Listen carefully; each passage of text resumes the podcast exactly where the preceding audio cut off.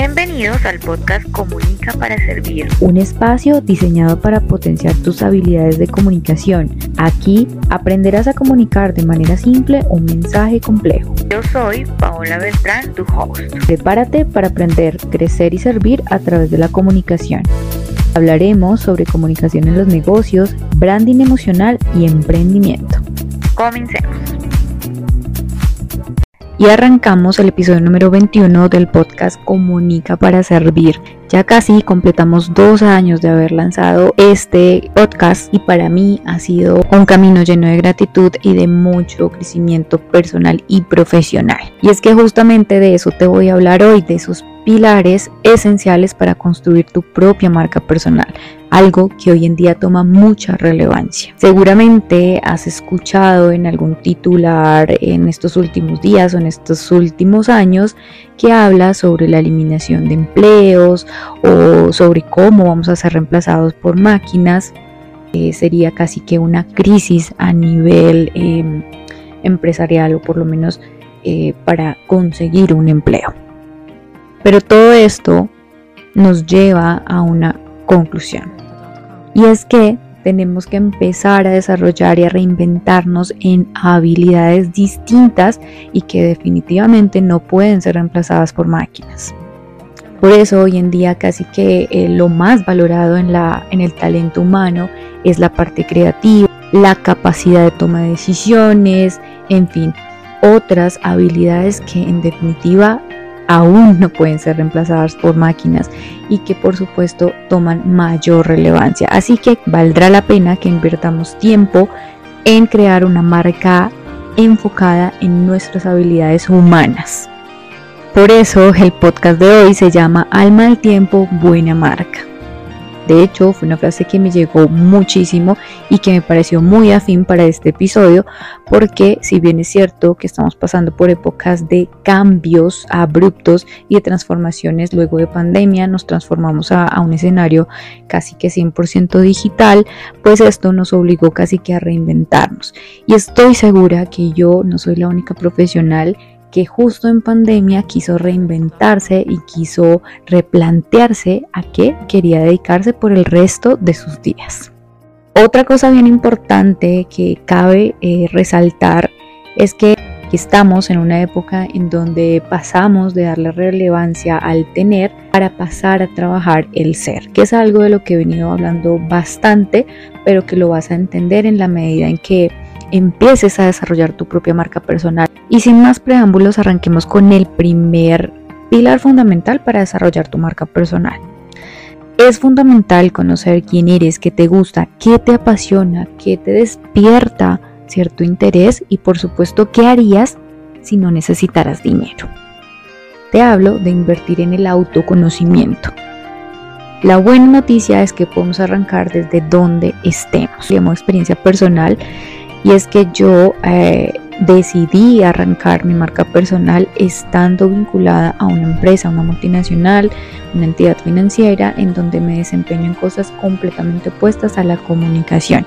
Pero esto no ha sido una limitante para continuar con el desarrollo de mi marca personal.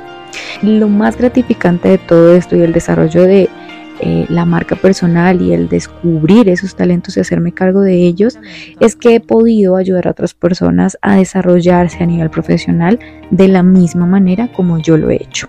Por eso invertir en el autoconocimiento es lo primero, es lo más importante. Yo recuerdo que los primeros pasitos que yo empecé a dar en el tema del autoconocimiento fue un taller de sobre enneagrama que te permite conocer a nivel general las emociones que transitan eh, las personas de acuerdo a su carácter y cómo son interpretadas.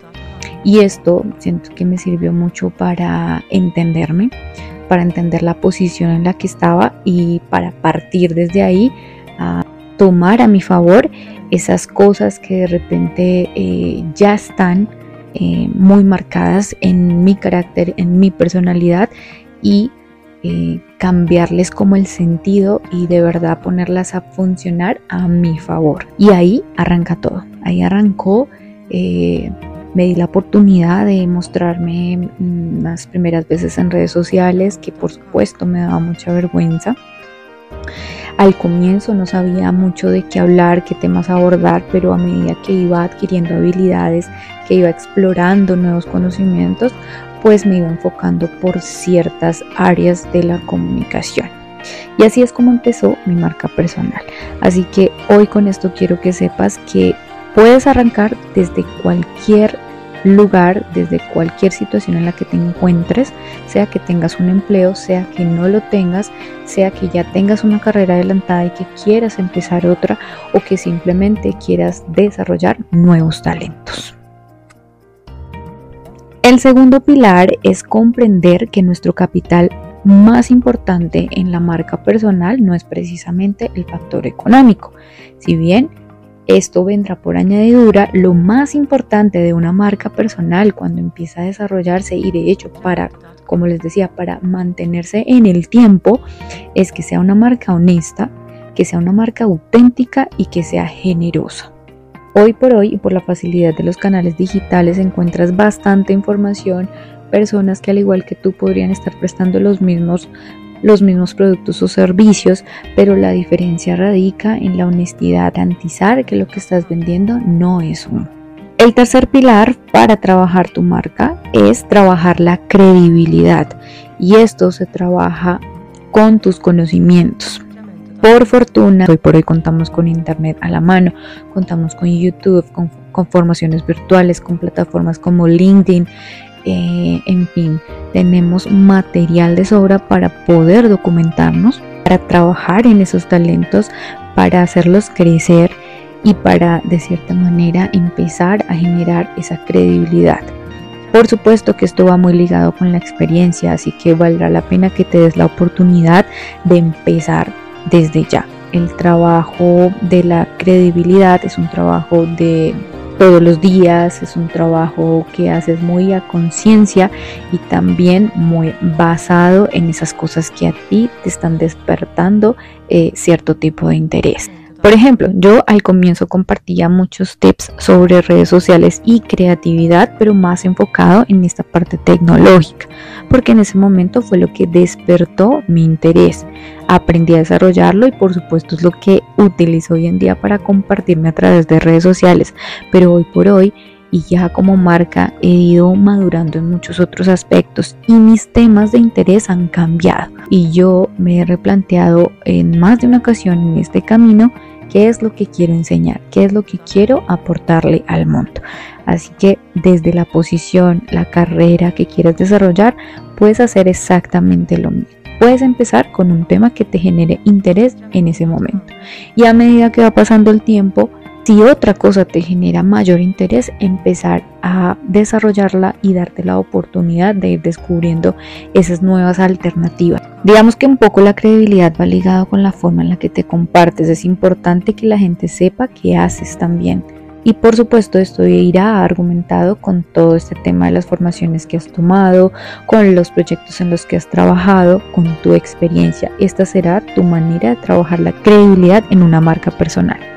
El cuarto pilar, y va muy ligado al punto número 3 de la credibilidad, es perder el miedo a la exposición.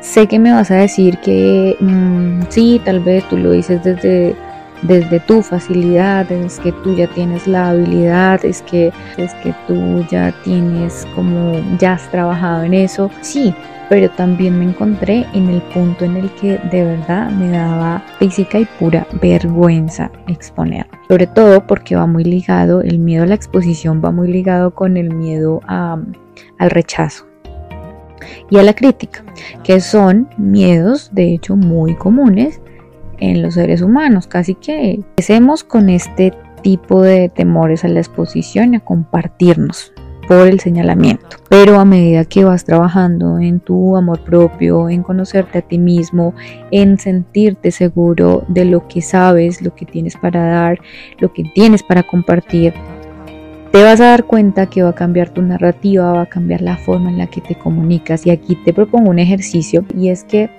un día te pares frente a la cámara, busca el espacio, que estés tú y tu celular y empiezas a grabarte a la cámara, a compartir algo, así sea una anécdota, un chiste, lo que sea. Te grabas y al día siguiente empieces a identificar cosas que no te están gustando tanto, ¿sí? Y que puedes ir eliminando. Intentas nuevamente hacer el ejercicio al día siguiente haciendo estos ajustes. Y vas viendo cómo poco a poco, esto lo puedes hacer durante 5 o 10 días, bueno, digamos que requiere un poco de disciplina, pero la idea es que veas que poco a poco vas mejorando y al final le vas perdiendo el miedo a compartirte con otras personas. El quinto y último pilar habla sobre cultivar la red de contactos. Esto me ha servido mucho y de hecho el podcast Comunica para Servir, si ustedes se van a episodios anteriores, van a ver que en muchas oportunidades tengo invitados especiales. Y esto me ha servido para conocer la historia de otras personas que de pronto al igual que yo están emprendiendo, historias que para mí han sido muy inspiradoras. Eh, también me ha permitido conocer mi círculo cercano que de repente no me había dado el chance de, explorar. Y se trata de eso, ¿no? De ir construyendo tu red eh, de contactos que al final también van a ser tus abanderados de marca. Apúntate a talleres gratuitos sobre los temas de tu interés, apúntate, pues, ¿por qué no? A talleres de pago también. O sea, hay, lo que te quiero decir es que hay, hay material gratuito y también de pago al que puedes asistir y al que te puedes unir a manera de conocer otros emprendedores. De hecho, muchas de las personas que conozco hoy en día las he conocido en talleres en los que he participado y ahí he conectado también mucho porque em, sus valores, la forma en la que se comparte, conecta con lo que yo estoy desarrollando. Y fíjate que también es bastante inspirador y siento que ha sido súper clave eh, el permitir tomar algo de las marcas a las que yo admiro. El networking me ha servido mucho para eso, para inspirarme, para motivarme, para de cierta manera ver cómo otras personas han hecho de sus profesiones lo que, lo que soñaron en algún momento y como yo también podría estar allí.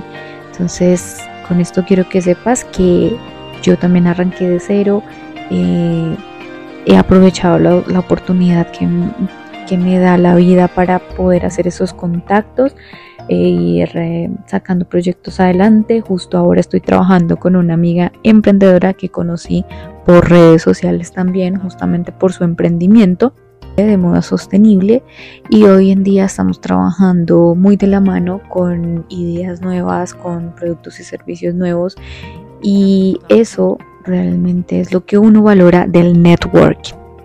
Las redes sociales, los canales digitales tienen esa facilidad lo importante aquí es conectar desde la honestidad, como les decía, que ya lo hemos venido trabajando y es también parte de la construcción de marca personal, desde esa parte eh, genuina y sin ningún tipo de interés en la que quieres colaborar, en la que quieres poner tu granito de arena. Y si en algún momento se da a trabajar en un proyecto, eh, que finalmente se logre monetizar, pues fabuloso. Pero inicialmente que sea una conexión desde la honestidad y, y desde el compartirse de manera generosa. Bueno, y hasta aquí el episodio del podcast Comunica para Servir. Espero que estos pilares te hayan servido como una guía para que empieces a desarrollar esa marca personal de la que te he venido hablando. Por último, quiero regalarte una herramienta que Sé que te va a servir también para de cierta manera empezar a descubrir esos talentos. Esta herramienta la conocí hace algún tiempo y la empecé a desarrollar en uno de los talleres que, que tomé sobre escritura y branding. Y se llama Ikigai. Ustedes lo buscan por internet, les va a salir de una manera gráfica y lo van a entender mucho mejor. Pero básicamente consiste en enlazar tu pasión, misión, vocación y profesión. Así que te animo a que desarrolles tu propio Ikigai, escribas, te pongas un día con lápiz y papel en mano y empieces a escribir aquello lo que se te da bien, algo que te guste.